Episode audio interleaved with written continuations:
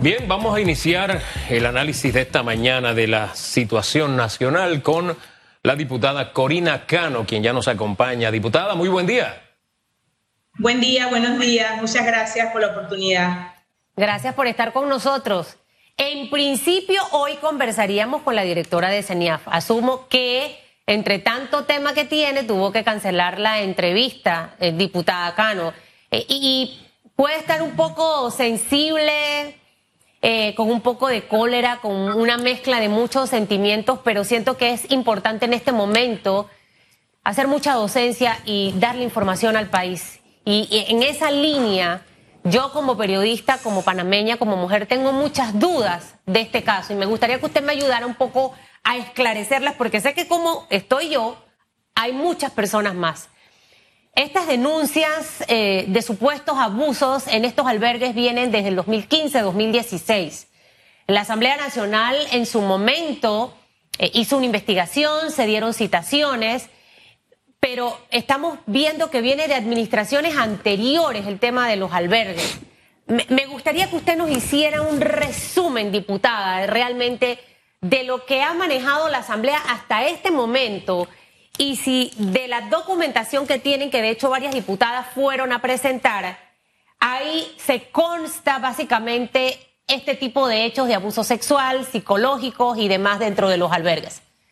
Buenos días. Sí, mira, buenos días, buenos días. Bueno, muchas gracias. Efectivamente, eh, las investigaciones que se iniciaron, mira, esto, esto en la Asamblea Nacional se hizo a través de la Comisión de la Mujer, la Niñez, la Familia y la Juventud, eh, alrededor de finales de julio, principio de agosto eh, del año pasado, del 2020, y de, a partir de ese momento se creó una subcomisión para investigar pues lo que en efecto ya había sido una denuncia a la luz pública y que por tanto se acogió eh, todas las denuncias que nos llegó a la Comisión de la Familia y por eso es que se creó una subcomisión para hacer las investigaciones correspondientes.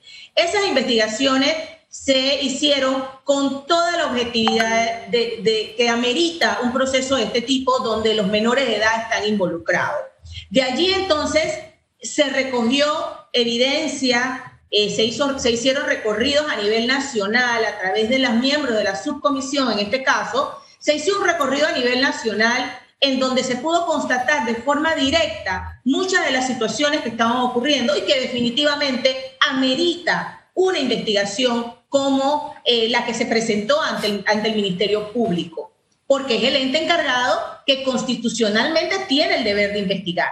Pero no podemos olvidar que en ese entonces se hizo una denuncia de una, eh, uno de estos albergues y allí existe el proceso. Nosotros tuvimos la oportunidad de leer la medida de protección que se dio en ese entonces, donde los adultos involucrados estaban totalmente prohibidos acercarse a los niños.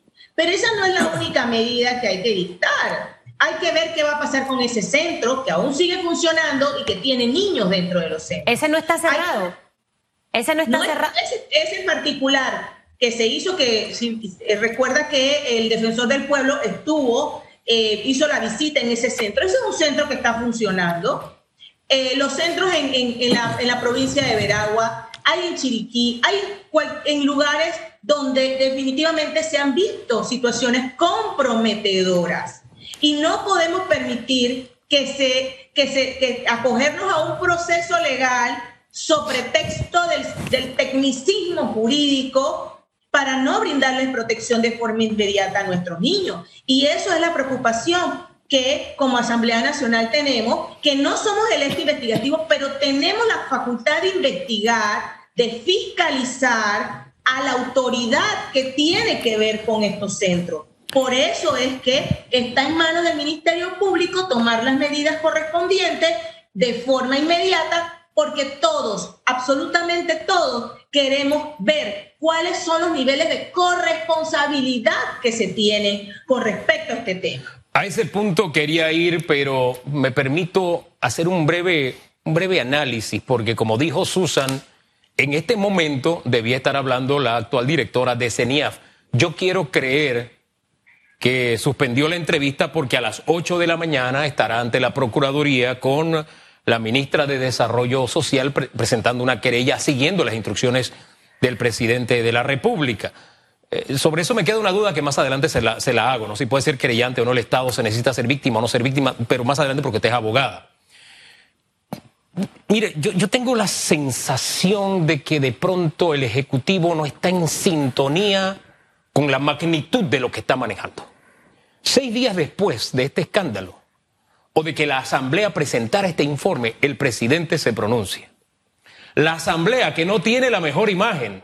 Aquí la Asamblea, por muchas cosas buenas que intente hacerle caen a coscorrones. Usted lo sabe. Porque le preceden sus hechos y sus hechos actuales también hablan de, la calidad de Asamblea que tenemos. Pero en este tema, la Asamblea habló y el país prácticamente se ha volcado a decir, queremos saber, caiga quien caiga, los culpables. Siempre digo que el Ejecutivo va a velocidad de paquidermo, va como muy lento, ¿no? Y a mí lo que me preocupa es que a esa velocidad las víctimas siguen siendo víctimas. Yo miro a mis hijos y me quedo pensando, Dios mío, ¿cómo puede ser que un órgano del Estado, un ministerio público que ya tiene una denuncia desde septiembre, no haya tomado medidas precautorias. Yo no sé cuáles pueden ser. Tomar esos niños y meterlos en un hotel. Eh, no sé, a mí se me ocurren cosas. Pero ¿cómo es posible que no? Simplemente eso va a velocidad de paquidermo. Y las víctimas siguen siendo víctimas. No solamente día a día, hora tras horas. Señora diputada, ayúdame a entender eso. ¿Cómo es que algo tan urgente se maneja a esta velocidad?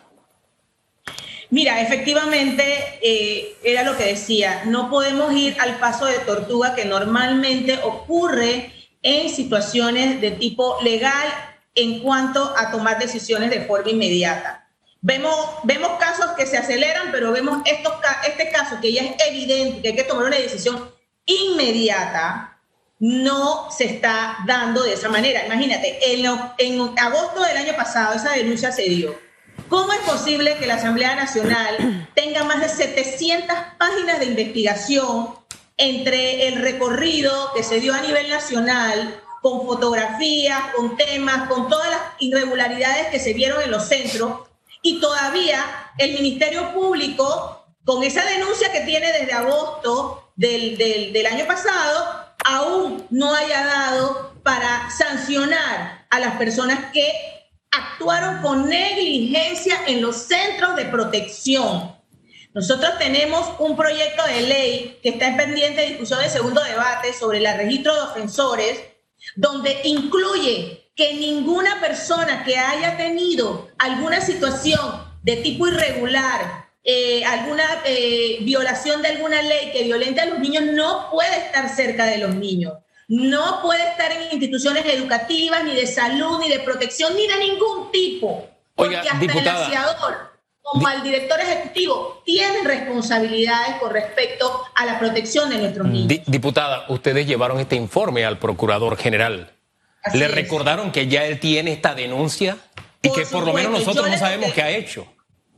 ¿Qué les Por supuesto, yo le toqué el tema y le dije que a mí me preocupaba mucho que existiera una medida de protección inclusive, porque no todo puede quedar en medida de protección. Los que hemos litigado, los que somos abogados, los que sabemos cómo se manejan los temas de los tribunales, las medidas cautelares no son eternas, las medidas, las medidas tutelares no son eternas. Se toman medidas inmediatas para proteger de forma directa a los niños, pero no se puede quedar allí. Lo único que hay en ese expediente, hasta donde tengo entendido, es una medida de protección, pero no ha pasado a más. Y queremos a la gente responsable. ¿Y qué le dijo el procurador? bueno, en ese caso yo le toqué el tema y yo vi que como que, como que varias entrevistas después de, la, después de esa conversación se dieron en función de qué pasó con ese proceso pero nosotros queremos respuesta porque la copia de esa resolución está incluida en el informe que se presentó ante la Procuraduría, pero el mismo proceso en sí tiene que continuar. ¿Quién es el fiscal que no ha tomado medidas en ese caso? Ahora, yo agarré ayer, diputada Cano, y me puse dos horas en mi laptop a hacer una investigación mi esposo me dice, tú hubieses sido una gran abogada. Y aquí hay varias cosas, más allá de lo que ha dicho, que es súper interesante, pero aquí sí necesito ir para atrás. Primero, Y Dalia Martínez en su momento fue citada a la asamblea cuando fue directora de CENIAF y demás. Y en ese tiempo hubo denuncias con el tema de los albergues. ¿Qué pasó ahí? Empiezo por allí. ¿Por qué eso se quedó ahí? Luego empecé a ver una serie. Álvaro Alvarado ayer sacó todo el repliegue que hizo de entrevistas, de denuncias en cuanto al tema CENIAF. ¿Qué pasó allí? Uno. Segundo, usted me dice que la Asamblea desde agosto del 2020 inició esa investigación. Cinco o seis meses después, cuando esto explota, es que se va y se entrega el informe de lo que ustedes encontraron en esa subcomisión, tratando de entender por qué la comisión no fue la que inició la investigación y se tiene que conformar una subcomisión para esto. Mis preguntas, desde el año pasado que inicia la investigación, donde se percatan de que se dio este tema de medida cautelar, etcétera, etcétera, que las medidas no eran las ejemplares para un tipo de caso como este, yo quisiera saber por qué antes no hubo pronunciamiento sobre este tema. ¿Por qué ahora que la niña sale, se trepa en el bendito techo y pasa un montón de cosas, es que esto se forma como una, una bomba? Eh, de tiempo, ¿sabe? Eso a mí me deja preocupada y yo quisiera tratar de entender qué ha ocurrido. Y de verdad que a partir de este momento las cosas tienen que cambiar, porque ahora sí debe existir una presión ciudadana y saber realmente qué pasó. Ahí hay varias preguntas y le dejo esta última. En el informe que ustedes tienen, realmente consta, diputada, abusos sexuales, abusos psicológicos, esas personas que fueron eh, separadas y con medida cautelar estaban vinculadas a temas de abuso sexual, porque lo que no puede ocurrir es que esto quede como una historia de pasillo o de un librito entre los panameños, sin saber realmente si pasó o no pasó, y si hay culpables, cuántos son, porque aquí usted es abogada, yo creo que esto no va a entorpecer las investigaciones. Aquí vemos en los diarios preso periodista por esto. Ah, ahí sí sale la información, o preso aquel por abuso sexual. En este caso, ¿por qué no? O sea, ¿qué es lo que se esconde realmente? Bueno, mira, en realidad el, detalle, de los, el, detalle del informe presentado, que eso sí veo que, ha sido público de alguna manera, eh, realmente por ser temas relacionados a menores, eh, hay que tener un poco de cuidado sobre las intimidades del mismo proceso. El informe que se presentó, que sí es de acceso, que veo que varios medios de comunicación lo tienen, ese informe, si, si te das cuenta, se han omitido algunos nombres y personas directas porque obviamente tenemos que proteger la identidad de los nombres de las Eso personas. Eso es entendible. Pero hubo o no hubo eh, delito. O sea, hay indicios para investigar. Al final eso es lo que yo quería saber. Yo no quiero saber el nombre. Investigación, La investigación sí arroja situaciones muy, pero muy delicadas. Recordemos que si bien es cierto el abuso sexual el tema de, de abortos, porque también hubo eh, eh, testimonios que hablaban de temas de abortos, también hubo temas de abuso sexual, también hubo temas de eh, una alimentación inadecuada, inapropiada y de todo tipo. Hubo temas de niñas que sacaban de los albergues para ¿Qué te puedo decir? Eso está en el informe del 2020 que ustedes empezaron a trabajar desde agosto y que fue entregado en su momento. Entonces, claro, ah, el informe. Pero ese informe fue el que entregaron. Ese informe fue el que entregaron en estos días o anteriormente ya el procurador manejaba esta información.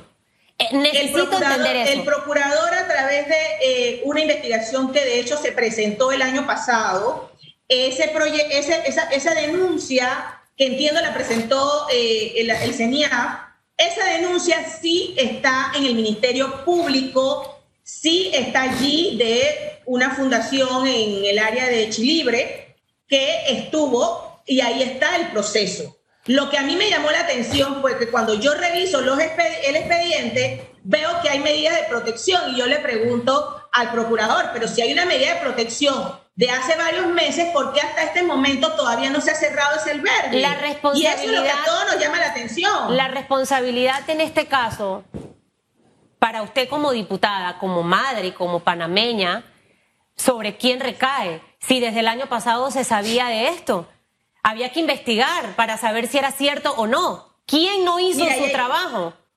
Exacto. Hay que, el, el, tema de la rendición de cuenta del trabajo que realiza cada uno para mí es muy importante, porque no puede ser, volvemos a lo mismo, han pasado siete meses, ocho meses, que ahora ah, nadie se puede sorprender, nadie involucrado de las autoridades involucradas a este tema, no veo por qué se sorprenden. No hay que sorprenderse, porque eso lo sabemos desde agosto del año pasado. Desde el es más, la CENIA fue citada a la Asamblea Nacional en agosto de del año del 2020.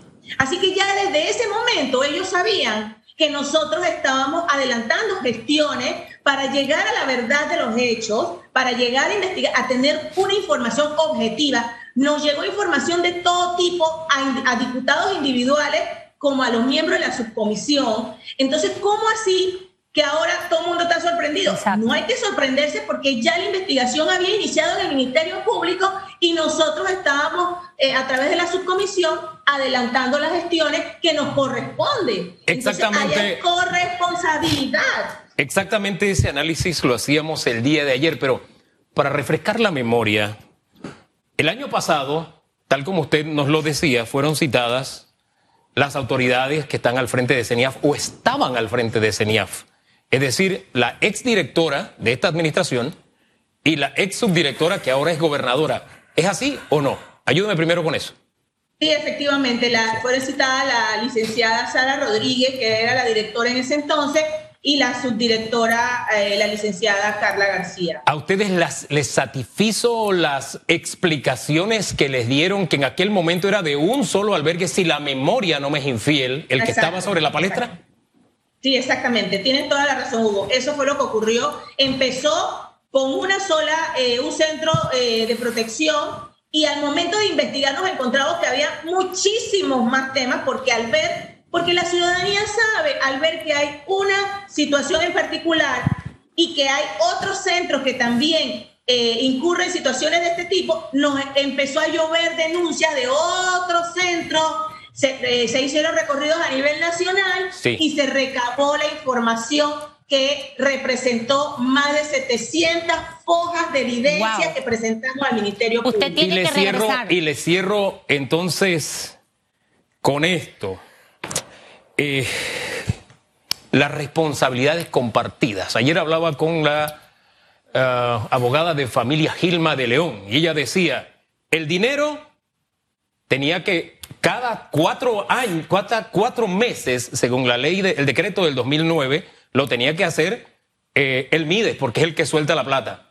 No se estaba haciendo cada cuatro meses, o sea, los subsidios, no se estaba revisando eso, no se estaba auditando, qué se hacía con eso, y ahora la nueva, el nuevo decreto es cada seis meses, ni cada cuatro meses ni cada seis meses. Decía, la junta directiva también tiene responsabilidad según ley. CENIAF tiene responsabilidad según ley. Entonces repartía las responsabilidades y llegaba, y este se me quedó el artículo 12, el director del propio albergue. ¿Cómo es que hay tantas responsabilidades? Y no hay nadie detenido, ni retenido, ni, ni, nada. Ayúdame a entender todo esto. Mira, eh, definitivamente hay que ver el recorrido de cómo un centro de protección se convierte en un centro de protección. Eso es muy importante porque quien otorga el permiso para que un centro de protección funcione ya través de una asociación, ONG, organización de cualquier tipo, requiere de una eh, acreditación por parte del Ministerio de Desarrollo Social a través de la CENIA. Pero entonces, ¿quién otorga los subsidios a estos centros de protección? El Ministerio de Desarrollo Social.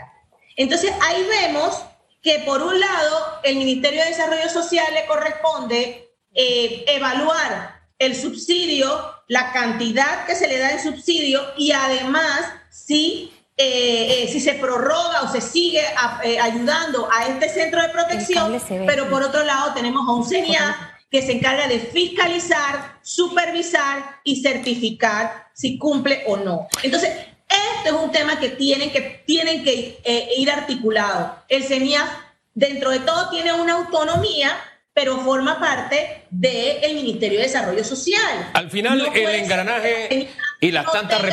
sí, sí.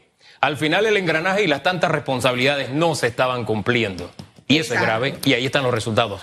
Diputada, como dijo Susan, Tiene que regresar. tenemos que conversar con más detalle en una próxima ocasión. Nos tomamos un té porque esto es como un CSI para mí, paso a Claro paso. sí. Hay muchas cosas y la población merece saberla. Que tenga buen día, diputada. Gracias. Chao.